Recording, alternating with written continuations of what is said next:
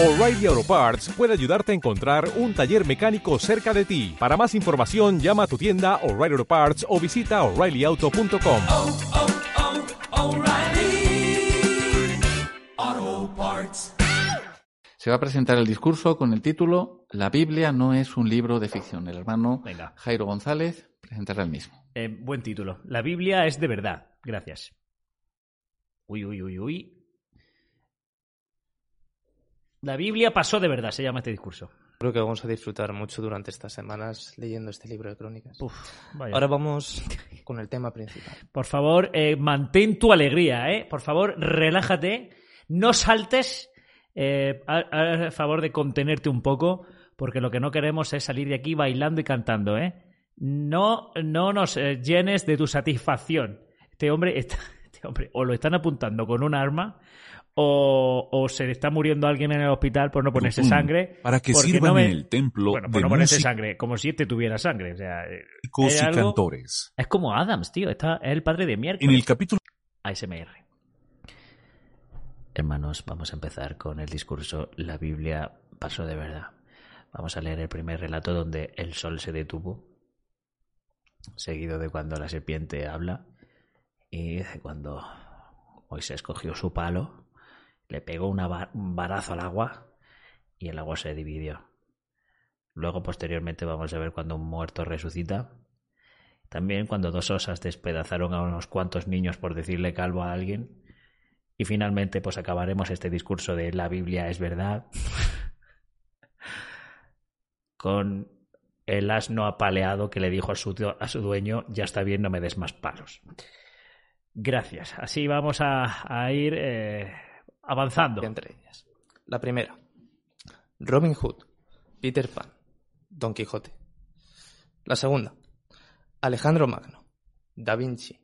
Einstein. Bueno, ahora va a poner ejemplos. Seguro que ya habéis notado la diferencia. La primera era una lista de personajes ficticios y la segunda ¿Cómo? era No, una lista ah, de... resulta que Robin Hood hay, hay indicio de que sí existió. O sea, ¿cómo, cómo que Robin Hood no es ficticio? Si es un zorro, si yo lo he visto en y Disney. Pues lo cierto es que a diferencia de lo que creen muchas personas, esta también es una lista de personajes reales, personajes de la Biblia. De hecho, estoy seguro de que por lo menos habéis reconocido a dos, a Adán y a Noé. O sea, tú Y me dices la- a mí que Adán que son reales, ¿por qué? Me, me- me dirá por qué. La ¿no? mayoría de las personas conocen a estos personajes y conocen a su historia, pero muchos piensan que son personajes ficticios. Hombre, claro. Pero por muy increíbles perdón, que ¿eh? sean sus historias, son personajes reales. Existieron de verdad. Y una prueba de ello es esta genealogía que acabamos de leer. Ah, vale. Además- es que esto es la típica falacia circular, ¿no? O sea, son reales porque lo dice la Biblia. Eh, y si lo dice la Biblia es que es real. O sea, tío. O sea, ¿por qué son reales? No te da ningún motivo. Te dice, bueno, pues son reales. Los personajes que salen en la Biblia son reales porque lo dice la Biblia. Joder, es que ya está bien, ya está bien de dudar de, de esta falacia que no paran de usar. No es la única que se encuentra en la Biblia. Hay otra más adelante, en el libro de Lucas, que también incluyen a Adán y a Noé. Estas dos Es que, es genealogías. que esta, es que las- esta no me vale. O sea, la Biblia, o sea, vamos a, a traducir este discurso en la Biblia es real porque lo dice la Biblia. ¿No? Vamos a decir una serie de personajes falsos. Robin Hood, que no es falso, bueno. Resulta que, por ejemplo, Shakespeare, bueno, incluso me hubiera valido, porque Shakespeare resulta que a lo mejor era un seudón- un seudónimo de varios, eh, de varios escritores, según yo, según yo tenía entendido, que era como un seudónimo, una firma de varios, ¿no? Era como estos que ganaron el premio, el premio Planeta, que se llamaba eh, Carmen, Carmen Mola o algo así, y pusieron ese nombre, pero en realidad eran tres tíos. No sé si me acuerdo exactamente del nombre.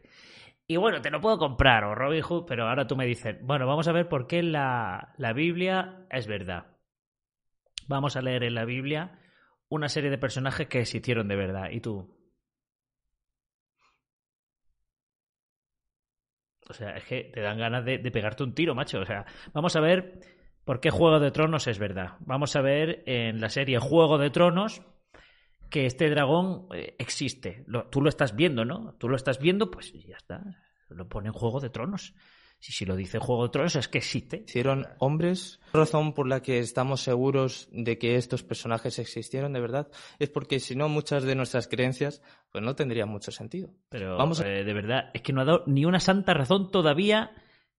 Bueno, ¿por qué creemos en ellos? Porque si no, es- si no creemos, pues seríamos increyentes. O sea, por esa regla de tres, Santa Claus y los Reyes Magos existen, porque si no, la creencia de miles de, ni- de niños no tendrían sentido, ¿no? O sea, ¿por qué existen? Pues porque yo creo en ellos. Es como el ratoncito Pérez. Porque si no existe, eh, me podrías decir gilipollas en mi cara. Entonces, eh, como no quiero que me lo digas, pues existe. De verdad, bravo. Vamos a explicarlo con un texto. Vayamos a Venga, primero vamos- a explicarlo con la Biblia otra vez. El versículo 22. Fijaos lo que dice allí. Dice, porque así como en Adán todos están muriendo, así también en el Cristo todos recibirán vida. Como se relaje un poquito Este texto más, eh, desde luego este pues ponerse nervioso no se pone, eso es verdad. Hay que admitir que hay mucha gente que al hablar en público se pone atacado de los nervios, no es el caso. Este hombre os ha tenido que, o sea, le pinchas en una vena y sale tila, tila o Valium. Ponerse nervioso no se pone. Como se relaja un poco más, se, se nos va a desmayar en cualquier Nos momento. Y entonces sí que es verdad que vamos a tener que usar la Biblia para despertarlo. Nuestras creencias básicas. Hermana Eliet, A ver, Eliet. Solo, En- solo hay hermana en esta congregación. 3.10 vemos que Jehová solo guarda en sus registros la información que él necesita. Y es que aunque Salomón seguramente tuvo muchos hijos, la Biblia solo menciona a Rehoboam, porque esto serviría en Mateo 1, 7 al 16 para demostrar que Jesús era un descendiente legítimo de David. Hoy la organización sigue el ejemplo de Jehová en el uso y almacenamiento de registros y no guarda lo que no necesita. Joder, muchacho. A ver. Eh, Jehová guarda solo los datos que necesita porque Salomón pudo tener muchos hijos, pero solo vemos eh, el nombre de uno, ¿no? Al igual que antaño, eh, la organización solo guarda los datos que necesita. ¿Y para qué necesita mis datos personales y no los borra? Salomón los tenía, tenía los datos personales de todos. Si era de la otra oveja, fecha de bautismo, fecha de nacimiento, número de teléfono, fecha de expulsión. ¿Eso para qué lo necesita la organización? ¿Por qué no lo borra? ¿Lo necesita mucho? ¿O qué? Al igual que Salomón, ¿lo necesita Jehová? ¿La- ¿Mi fecha de, de expulsión la necesita Jehová o qué? ¿Y la vuestra? ¿Y vuestro número de teléfono? ¿Y, y la- y la- y el uso de, de datos personales sin vuestro consentimiento? ¿Lo, lo, lo necesita? ¿Y el número de un montón de abusadores sexuales que tienen guardados en un cajoncito? ¿Eso lo necesita la organización de Jehová? Pues anda, qué comentario, Eliset. Eliset... eh, excelente, muy de, bien. de, de- Eh, de alguien. Sí, hermano, aquí adelante. Madre mía. Y destruye publicaciones antiguas, es que eso es. Ah, aquí en. Este hermano no se sabe el nombre de nadie, tío. 34. Adad murió. Los jeques de Edom fueron el jeque Tibná, el jeque Alba, el jeque Getet, el jeque Olivamá, Es que no veas qué texto, muchacho. Es el que no veas qué texto. el jeque Kenaz, el jeque Semana, es que está trabajando en lectura con exactitud, macho, y te dan el jeque Gemet y el jeque Gemán, y tú dices, me cago en la madre que os parió, eh, dadme un dadme un, un evangelio, no me deis, no me deis segunda de crónicas, que vaya tela de, de lectura, coño. el jeque Mipzar, el jeque Mactiel y el jeque Irán. Esos fueron los jeques de Edom. Hombre, pues lo ha hecho muy bien el, el hombre, ¿eh? Para lo difícil que era. O sea, si tengo que leer yo eso, estamos todavía. Estamos todavía. Está sufriendo, pero estamos sufriendo todo de verlo. Antes yo sí oraba y creía que Dios me estaba escuchando, pero como están la- las cosas, ahora la verdad es que no estoy tan segura. Eh, Es normal, ¿no? A veces que uno tenga ese sentimiento. Pero mira, me gustaría leerle una cita bíblica que está en el Salmo 65.2 y que de una forma muy breve y muy sencilla pues da respuesta a esta pregunta. Y son unas palabras que dijo alguien que tenía una muy, muy buena relación con Dios y que como lo conocía muy bien, pues es interesante saber lo que dijo. Fíjese. Bueno, sabemos por los datos que nos filtra la propia Guachi que estas demostraciones no sirven para un carajo.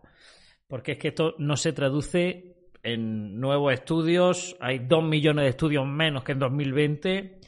Eh, ya vimos que hay que predicar un- una media de 14 meses para que una persona se bautice. Están predicando muchísimas más horas porque ahora el precursorado prácticamente es gratis.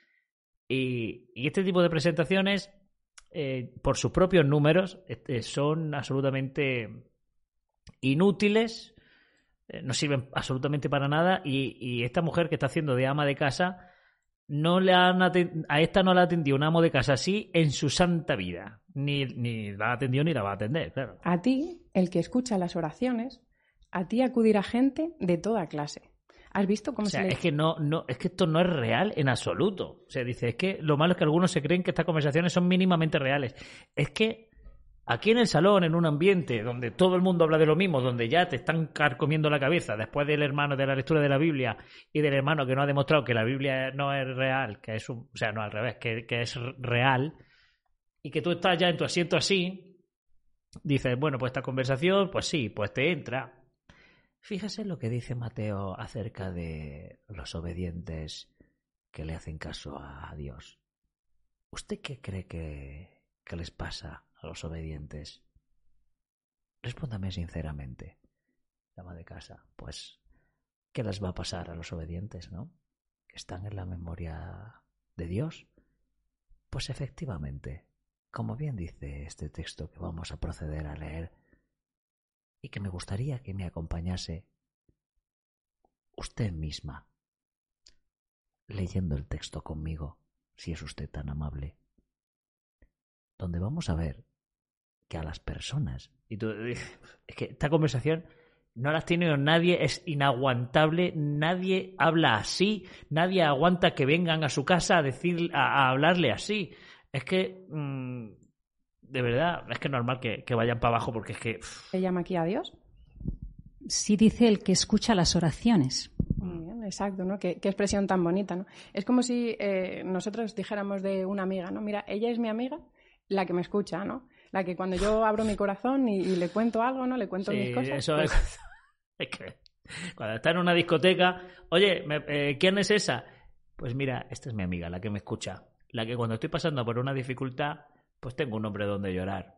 También me presta dinero. Y le pido sal. Y dice, tu amiga, vamos, no hace falta. Pues sí, es mi amiga. Y no solo mi amiga, sino mi amiga la que me escucha. No como otras amigas, que son la que no me escucha. Mi amiga, porque, bueno, en fin, no sé, es que, es que son Ella me entiende. Hemos pasado unas fechas que para nosotros son muy especiales, ¿no? Pero las imágenes que vemos eh, es que están matando a personas jóvenes, a mayores, Pero qué imágenes bien. a niños pequeñitos. Otra vez estábamos con la. Con... Otra vez con el dramón. Otra vez con el dramón. Pero qué imágenes ves tú. Eh, vimos en una reunión de entre semana. Decir, mira cómo está el mundo, ¿eh? Que las moscas se le meten en los ojos a los caballos. Los niños con unas barriguitas. No pueden ni mear. Ni mear. Porque no tienen acceso a agua corriente. mu- mueren allí mismo. Los pájaros le abren los sesos y se los comen. Mujeres violadas. Ablaciones. eh, Es que de verdad no paro de ver eso en la tele. Y tú dices, pero ¿en qué canal? ¿En qué canal? Porque yo no lo veo. No, hace falta ni poner la tele. Es que sale, sacas la, cabeza por la ventana y lo ves. Cómo está el mundo, ¿eh? Y ahora dices, joder, tío, eh, no paramos de ver en estas fechas que hay gente que mata, que se suicida, que, que no sé qué. Espérate, vamos a echar para atrás ver- a verla. Pero yo no sé, en qué- de verdad no sé en qué mundo vive esta gente, pero, pero desde luego en España no. Un teléfono valoraría la situación, ¿no? Pues en cierto modo diríamos que a veces nos puede ocurrir algo parecido. A ver, a ver, a ver, a ver, a ver. nosotros Mm, Verán, mm, hemos pasado unas fechas que para nosotros son muy especiales. Hemos pasado una fecha especial, que será la Navidad, me imagino. ¿no? Pero las imágenes que vemos ¿Qué imágenes en Navidad? ¿Ves tú esas imágenes? Eh, ¿En un Christmas? O sea, ¿tú mandas un Christmas de un niño mutilado por la guerra? Eh, es que están matando a personas jóvenes, a mayores, a niños pequeñitos en esta guerra de Ucrania, ¿no? Por favor. O, o más cerca, ¿no? Eh, aquí mismo hay personas que duermen en la calle y que se arropan con cartones. Dios ¿A cuánta gente le has dado tu dinero de todas esas gentes? De todas de esos miles de personas que duermen con cartones en la calle. No escucha, perdone. Vaya asignación más mala. Vaya, qué previsible. Es que no hace falta irse a la guerra de Ucrania. Aquí hace frío, ¿eh? Que es que el otro día llovió. Es que ya está bien, hombre. Es que ya está bien. Que con mis propias manos tuve que abrir el mollejón que me inundaba la casa. Y mira que oré, ¿eh? Que Jehová, por favor, por favor, que no se me inunde la casa. Ya está bien, hombre. Que se me cortó el agua caliente en mitad de la ducha. Ya está bien. Es que no hace falta ya ni poner la tele. Que es que me salí con el pelo enjabonado de la cabeza, hombre, por favor. Eso un dios de un dios de amor va a consentir eso. Pone experiencia. Es que hay muchísimas personas durmiendo en la calle. Aquí en mi pueblo creo que cero, o sea, a lo mejor la hay, pero yo no la he visto. Y cada vez que cada vez veo a menos. Que los hay, que los hay, pero que tampoco es un problema como pa- eh, social de decir, madre mía, tío, que es que no, no hay un metro cuadrado para que la gente duerma ya en la calle, que es que hay una increíble minoría, pero bueno. La verdad es que lo que usted dice es cierto. Pues la sangre solo se utilizaba como alimento o como terapia sanadora. Así, la decisión era más o menos sencilla, como hemos mencionado. Con el paso del tiempo, Satanás ha hecho que hoy en día este mandato no sea tan sencillo de obedecer. Joder, Satanás inventó las transfusiones, amigos. No, lo, no me lo esperaba. Esto sí que es verdad que no me lo esperaba. Nueva luz. Con el paso del tiempo, claro, la sangre antes solo se comía y se usaba para cosas, pero Satanás, eh, los avances médicos, Satanás, la penicilina lo inventó pensando que... La madre que me parió. Esto sí que es verdad que no me lo esperaba. Esto es oro macizo. O sea, esto es oro macizo, amigos. Vamos, voy a volver a escucharlo.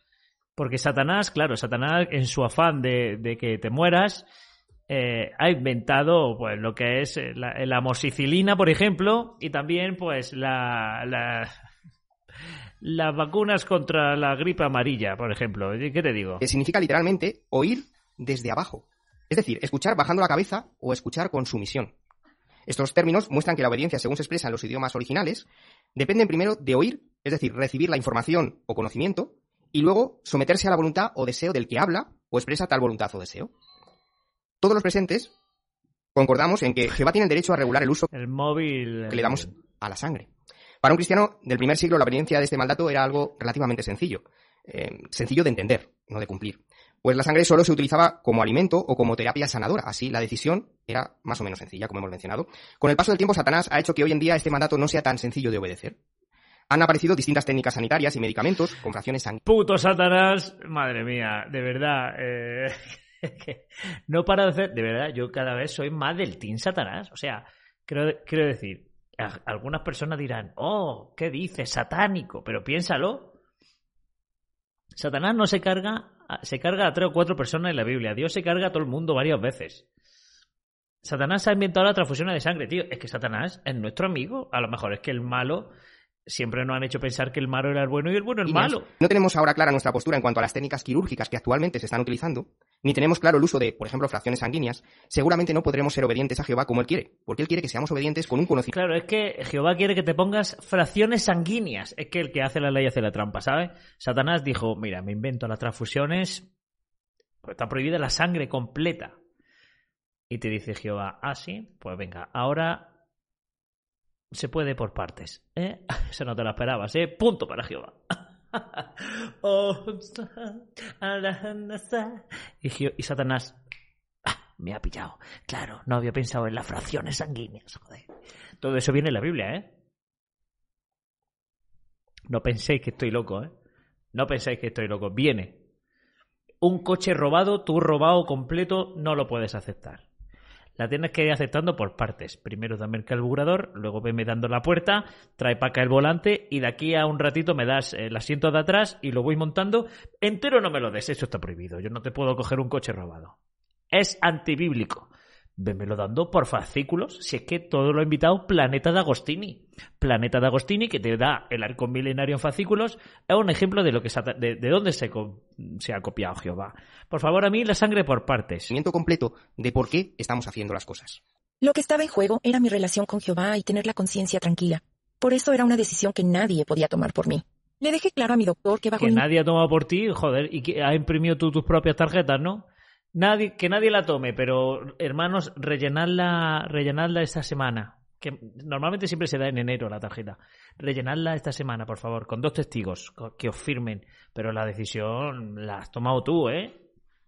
La has tomado tú. Tú hora, medita y no tardes en rellenar la tarjeta diciendo que te abstiene de sangre. O sea, la tarjeta ya, la ya lo dice. No, no tienes que escribir absolutamente nada tú. La tarjeta ya solamente tienes que firmarlo y poner tu DNI. Pero la decisión la has tomado tú, ¿eh? Que nadie te diga lo contrario. Que nadie te diga lo una contrario. circunstancia iba a aceptar sangre o cualquiera de sus cuatro componentes principales. Muchísimas gracias, hermano Castillo, por... ¿Por qué no esperan, por qué esperan a carraspear al coger el micro? O sea, pero- Muchísimas gracias, hermano Castillo. o sea, o sea, has tenido 20 minutos de discurso para hacer esto, o sea.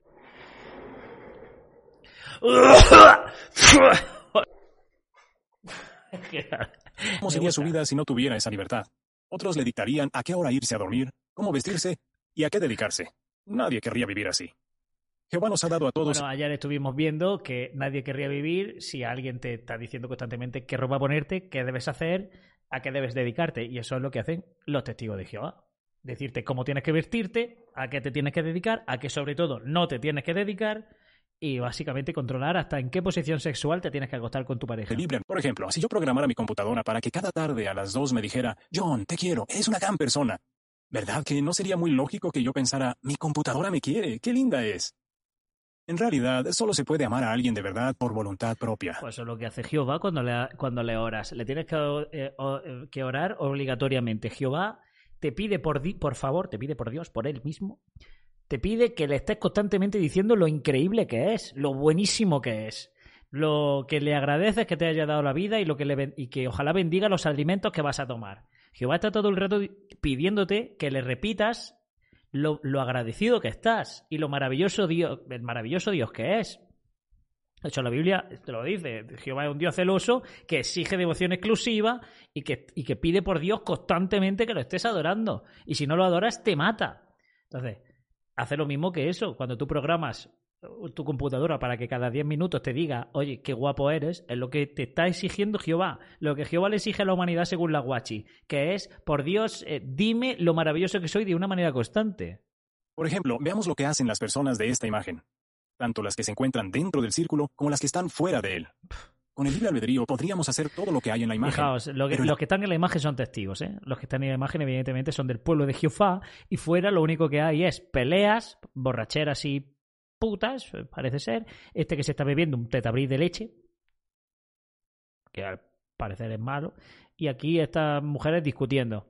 Claro, todos los que están aquí son del pueblo de Dios. Esto es lo que te encuentras fuera. O sea, ¿hay una imagen que especifique más lo que es una secta que esta? ¿Hay una mejor imagen para significar lo que significa una secta de quédate en nuestro círculo que fuera todo es malo? Todo lo que hay fuera es malo. Todo lo que hay fuera es Satanás. Quédate dentro. Amor a Dios y al prójimo nos lleva a rechazar todo lo que está fuera del círculo y a hacer lo que hay dentro de él. Llegó la invitación de boda de nuestra sobrina. Thomas estaba muy contento. Yo también. Verás, verás la, boda- la boda la donde va a ceremonia ir. iba a ser en una iglesia. Me preguntaba si era correcto que yo asistiera. Yo me acuerdo en un programa que salía Aníbal Mato, Aníbal Mato era, por lo menos hasta donde yo sabía, yo pensaba que seguía, pero ya no, creo, el eh, representante de los testigos de Jehová en España, o sea, el que habla con la prensa y demás. Y salió en un programa de televisión hace muchos años diciendo, había mucha gente que decía, eh, oye, los testigos de Jehová no pueden ir a ceremonias ni de entierro ni de bodas, y él decía que era totalmente falso que pueden ir, por supuesto, mientras que no entren en una pa- para, adorar, ellos pueden asistir como público, como público, como asistentes normales, vamos. Y ahora están diciendo aquí, oye, eh, nos ha llegado una invitación, pero está siendo, pero va a ser la ceremonia en una iglesia. Hace años que soy testigo, y aunque mi esposo aún no quiere estudiar la Biblia, con el tiempo se ha vuelto más comprensivo. Thomas entendía que yo nunca iba a entrar en una iglesia para adorar a Dios, pero ¿y para asistir a una boda? Jehová no desaprueba las bodas. Esa tarde fui a ayudar a Amy a organizar el A menú ver, para la a ver el drama, o sea, se casa un amigo tuyo, que es una cosa de felicidad. Se casa un amigo tuyo, que te invita, vais a pasar un buen día. Y el drama gratuito, el, gra- el drama gratuito que te, que, te, que te hace, ¿no? De decir, joder, tío, que te echa el día a perder y la semana a perder. De no, de, de plantearte ir o no ir por, por el hecho de que la ceremonia es en una iglesia. O sea, eso es pasarlo mal gratis. Gratis, porque es que ¿Qué nos falta anotar? ¿Emma? ¿Emma? se llama Se como dio yo. cuenta de que yo estaba un poco distraída, así que le conté lo de la boda. No estabas pensando en ir, ¿no? Amy tenía una opinión muy firme sobre el asunto, pero creo que no entendía del todo mi situación. Dice José Morales, es que es verdad, no es correcto ir a la iglesia, pero sí vender el salón para que sea una iglesia, eso sí. Aunque agradecí su preocupación, sentí que me estaba juzgando. Al día siguiente, fui a visitar a Charlotte y a Alan para pedirles consejo. Al igual que yo, Charlotte había aceptado la Hola, verdad muchos años antes que Alan, y por lo tanto, ellos entendían bien mi situación. ¿Será que Amy tiene razón? ¿Está mal asistir a la boda? ¿Qué harían en mi lugar? Charlotte me explicó que, cuando no hay un mandato bíblico específico, es un asunto de conciencia. Y puede que a alguien su conciencia le permita hacer algo que a otra persona no. Lo importante es que tomemos decisiones que Los asuntos dejen- de conciencia son, son una espada de doble filo. Porque puede permitírtelo tu conciencia, pero el qué dirán y el anciano pellejo y cabrón que te dice, oye, eh, es verdad que es un asunto de conciencia, pero está haciendo tropezar a los demás. Tu conciencia a lo mejor te lo, te lo permite, pero los demás, viendo como tú lo haces, pueden tropezar. Y entonces está mal visto que tú lo hagas. Entonces el asunto de conciencia se va a tomar por culo. Aunque tu conciencia te lo... Y estás penando por la conciencia frágil y débil de los demás. con la conciencia tranquila.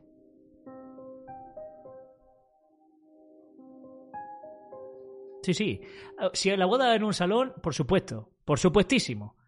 Y ven, ven con nosotros a la asamblea, y ven a ver el drama, y ven a la conmemoración. Eso sí. No, no, pero si no tienes que participar, no tiene ningún peligro. No te comprometemos a nada, tú sin compromiso, tú asiste, ves cómo es, eh, que tú ven aquí, que no implica nada, no sé qué. Y ahora dice, oye, me ha invitado un familiar a la boda eh, en una iglesia. No, porque eso implica, eso implica adorar. O sea, tú me invitas a tu reunión y no implica nada, no hay ningún compromiso y no significa nada. Sabéis, tenemos muchos anuncios y tenemos que pasar adelante. ¿eh? Venga, vamos. ¿Anuncios? Eh, Esto obliga. Bien, pero fijaros, en los ¿Van a expulsar a alguien? Aquí vemos los tres pasos que debemos Oye, ¿quién más se ponía de- tenso? ¿Quién más se ponía tenso? Por favor, levantadme la mano. Eh, Rayback, saludos. Cuando decían, y ahora va- eh, se va a subir, normalmente el, el anciano coordinador, y ahora el hermano no sé quién nos va a dar un anuncio. A mí se me apretaba el culo de mala manera. Yo decía, uy, ¿qué ha pasado? Ajá, no, ¿qué ha pasado? Decía, ay, que vamos a tener que dejar de hablarle a alguien. O sea, es un momento de tensión y ahora el hermano no sé qué va a dar un anuncio. Así con un tono solemne dices, uff, lo mismo soy yo. Lo mismo me toca a mí. Me han expulsado y no me he dado cuenta. Pero qué momento, ¿eh? Qué momentazo, tío. Lo, lo mejor- lo mismo tenemos suerte. Lo mismo tenemos suerte y expulsan a alguien delante nuestra. de, de tomar una decisión. Pedirle a Jehová que nos ayude, ¿verdad? Ir a la Biblia y las publicaciones y finalmente... la, la congregación no, es que no, no se oía ni respirar, ¿eh? Es que no sé. No se oía ni respirar, no se oía, vamos, eh, lloraban los niños y la gente salía al servicio, pero en ese momento el que ha salido al servicio y va por el pasillo andando hace... Como diciendo, se me ha cortado la mea, se me ha cortado la mea. Pues tenemos algunos anuncios. Primero... ¡No! ¡No! Ah, sí, calla. Excelente, pues tenemos que dar gracias a Jehová porque hemos tenido Pero, una- ¿qué, qué anuncio ha sido? O sea, han pasado la publicidad, tío. Estamos hablando de lo mismo. A ver. Podemos darle un, un giro. Es legal el poder hacerlo. Pues tenemos algunos anuncios. Primero, inspira y nos anima a meditar en esta idea. ¿Pero qué, ¿Pero qué estafa es esta, tío? ¿Pero qué clase de estafa es esta? Dame mi anuncio. ¿Cuánto tenemos de, super- de déficit? Porque superávit no. ¿Cuánto hay de déficit? ¿A quién has expulsado? ¿Y cuántas son? Y, y- y el informe. ¿Y a quién le toca la limpieza? Yo no me puedo ir a la cama sin saber a qué grupo le... Me cago en la madre que me parió. Esto yo no me lo esperaba. ¿Dónde está? Mira, que me devuelvan el dinero. Excelente, pues tenemos que dar gracias a Jehová porque hemos tenido una muy buena reunión y queremos expresarle aprecio al anfitrión. Si podéis cambiar de posición, entonamos juntos una canción de alabanza a Jehová. Si podéis cambiar de posición, vamos a cantarle a Jehová. ¿Por qué a nadie se le ha ocurrido hacer eso, tío? Verán, en el mundo en el que nosotros vivimos, estamos viendo muchas calamidades y muchas situaciones difíciles que el ser humano se está enfrentando hoy día. Lo vemos en las noticias. Vemos situaciones muy tristes que hacen que las personas sufran calamidades y que hayan calamidades en distintos lugares alrededor del mundo. ¿Saben que la Biblia habló de esto? Eh, Nuestro, nuestro Señor Jesucristo Sí, eh, hay calamidades como siempre ha habido. Lo que pasa es que ahora nos enteramos más. Siempre lo hemos dicho. En un mundo globalizado como este, evidentemente, si pasa algo en China, pasaba también en el siglo XVIII, pero no te enterabas. Si pasa algo en Australia, que a vosotros os ha venido regular que nos enterásemos, eh, pues ahora, antes, hace dos siglos, no te enteraba y ahora sí. Si pasa algo aquí, pues se enteran en, en Japón y en Corea del Norte, bueno, en Corea del Norte no, en Corea del Sur sepa- eh, se enteran de lo que ha pasado aquí. Entonces, ¿hay más calamidades? No. Lo que pasa es que ahora somos más conscientes de que siempre ha habido calamidades. Pero que Jesús habló de esto, pues claro, porque en su época ya pasaba. Además, tal como sucedió en los días de Noé, así será en los días del Hijo del Hombre. Paramos por un momento ahí. Esa expresión, los días del Hijo del Hombre, después de un análisis exhaustivo, podemos concluir que se refiere a nuestros días, ¿no? Al tiempo del fin. A la ¿Qué ocurría en esos días? Continúa el versículo. Eh, a los hijos del hombre se refiere cuando dice habrá hombres guapos. eh, después de llegar a una conclusión muy concienzuda, hemos dicho que se refería a mí. Eh, y que la generación que no pasará, pensábamos que era hace dos generaciones, pero ahora sabemos por un, anu- por un análisis muy concienzudo que será esta generación. Esta generación. Y cuando esta generación se muera, pues será la siguiente. Ah, se llama Héctor, un saludo para Héctor. Eh, pero en fin, hemos llegado a un asunto que los días del Hijo del Hombre son estos. ¿Por qué? Pues porque sí, porque lo digo yo. ¿Y por qué no? La gente comía, bebía, los hombres se casaban, a las mujeres las entregaban en matrimonio. Hasta ese día en que Noé entró en el arca y el diluvio vino y acabó con todos. No hay ninguna prueba que avale lo del diluvio. Pero bueno, ellos, ellos a lo suyo. Igual que lo de Adán y Eva, que son mis... Pues sí. ¿Ven la relación que existe? O sea, en en los días de Noé, Noé, su esposa, sus tres hijos y las esposas de sus hijos, un total de, De ocho hecho, personas, de hicieron hecho es imposible, imposible materialmente. Ya hicimos los cálculos de lo que tenía que llover para llenar la tierra de agua hasta ese nivel ah, durante 40 días. O sea, tenía que llover eh, como una manguera a presión. Se, te- carga todo, o sea, no hace falta que se inunde, porque eh, de lo que tenía que caer es, que las tablas de la, del arca es que no pueden soportarlo, ni los huesos humanos pueden soportar la presión que debería de caer en la tierra, en, agua, para que en, en ese espacio de tiempo se cubriera hasta la montaña más alta. ¿Dónde está ese agua? Eh, o sea, es algo... Es que es imposible. A fin de sobrevivir es importante que primero estemos unidos a otras personas que quieren alcanzar el mismo objetivo. Y segundo, es importantísimo que obedezcamos a Dios. Pues en efecto, hoy si Dios te va a traer la calamidad, pues en principio sí. Eso es una extorsión.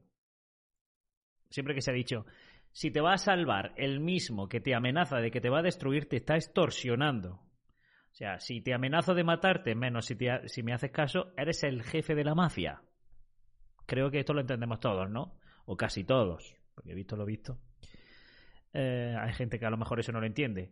Pero si yo te te amenazo con destruirte y si me haces caso te salvas, te estoy extorsionando. Eso, eso, es, eso, eso es un delito. los Vamos. testigos de Jehová se están esforzando. ¿Y qué significa esto de ejercer fe en el Hijo de Jehová? Pues implica muchas cosas. Por ejemplo, algo que implica es estudiar a profundidad y, y reconocer y comprender cabalmente que Jehová y Jesucristo no son la misma persona. Eso es lo primero. Pero también incluye el que conozcamos las enseñanzas de Jesucristo. Y Estudiar para ellos, vuelvo a repetir, significa eh, dime lo que, lo que tenemos que creer. De hecho, el otro día, analizando un vídeo de, de Bibliotecario TJ, eh, qué curioso que tuvo una frase muy reveladora que se luego revisionándolo se me escapó para analizar en el directo, ¿no? Eh, cuando ponen la, las banderas en Chile y buscando la excusa para, para justificar eso, dice, ¿ves? Y aquí hacemos como dice la atalaya. aquí hacemos lo que dice la atalaya. Y dices, ah, vale. Entonces no has llegado tú a la propia conclusión por ti mismo de que si tu conciencia te lo permite o no te lo permite, o ni siquiera es un asunto de conciencia, no es un principio bíblico que te guíe, es una orden directa. No, dice, aquí como dice la atalaya que tenemos que hacer, entonces eso no es estudiar, amigo. Eso es que eres un títere sin ningún tipo de personalidad ni criterio que simplemente obedece lo que tiene eh, eh, lo que otra gente dice que tienes que hacer y precisamente lo que dice que tienes que hacer hoy probablemente mañana o pasado lo cambien y a conveniencia, lo mismo que, que tantas veces ha pasado. por ponerlas en práctica en nuestra vida. En el 42 se dedicaban a aprender lo que enseñaban los apóstoles. Los apóstoles eran quienes dirigían la congregación cristiana del siglo I. Hostia, el cuerpo gobernante. Bueno, ¿no? hoy día no tenemos apóstoles. Pero ¿se acuerdan la profecía que estábamos analizando gobernante? Mateo, capítulo 24? En el versículo 44 y 45 se mencionó, se menciona a Jesucristo, que en el tiempo del fin se iba a nombrar a un esclavo fiel y prudente. Lo que mini- sabía, tío. Es que tienen, es que son muy previsibles, son tan absurdos que son previsibles. O sea, los apóstoles se equiparan al cuerpo gobernante. Y que lo diga el cuerpo gobernante, bueno, que lo diga el cuerpo gobernante la verdad es que tiene más delito, pero es que no paran de decirlo en su broadcasting. Nosotros somos como el cuerpo gobernante, por eso dije que a lo mejor tenían que nombrar a dos más, porque ahora son diez y a ver si no se nos muere a nadie por el camino y pueden quedar doce. Es como reunir las esferas del dragón. Cuando juntas a los doce, se ponen a brillar, brum, brum, brum, aparece Jesucristo en su caballo y le puedes pedir un deseo. Eso funciona así. Eh, se tras un exhaustivo trabajo de la Biblia lo, lo podemos, podemos llegar a esa conclusión. Y- pero es que me hace gracia que usa una parábola, una enseñanza de Jesús que, está basa- que no es una profecía, que no es una profecía la del esclavo, no es una profecía testigo de Jehová, no lo es,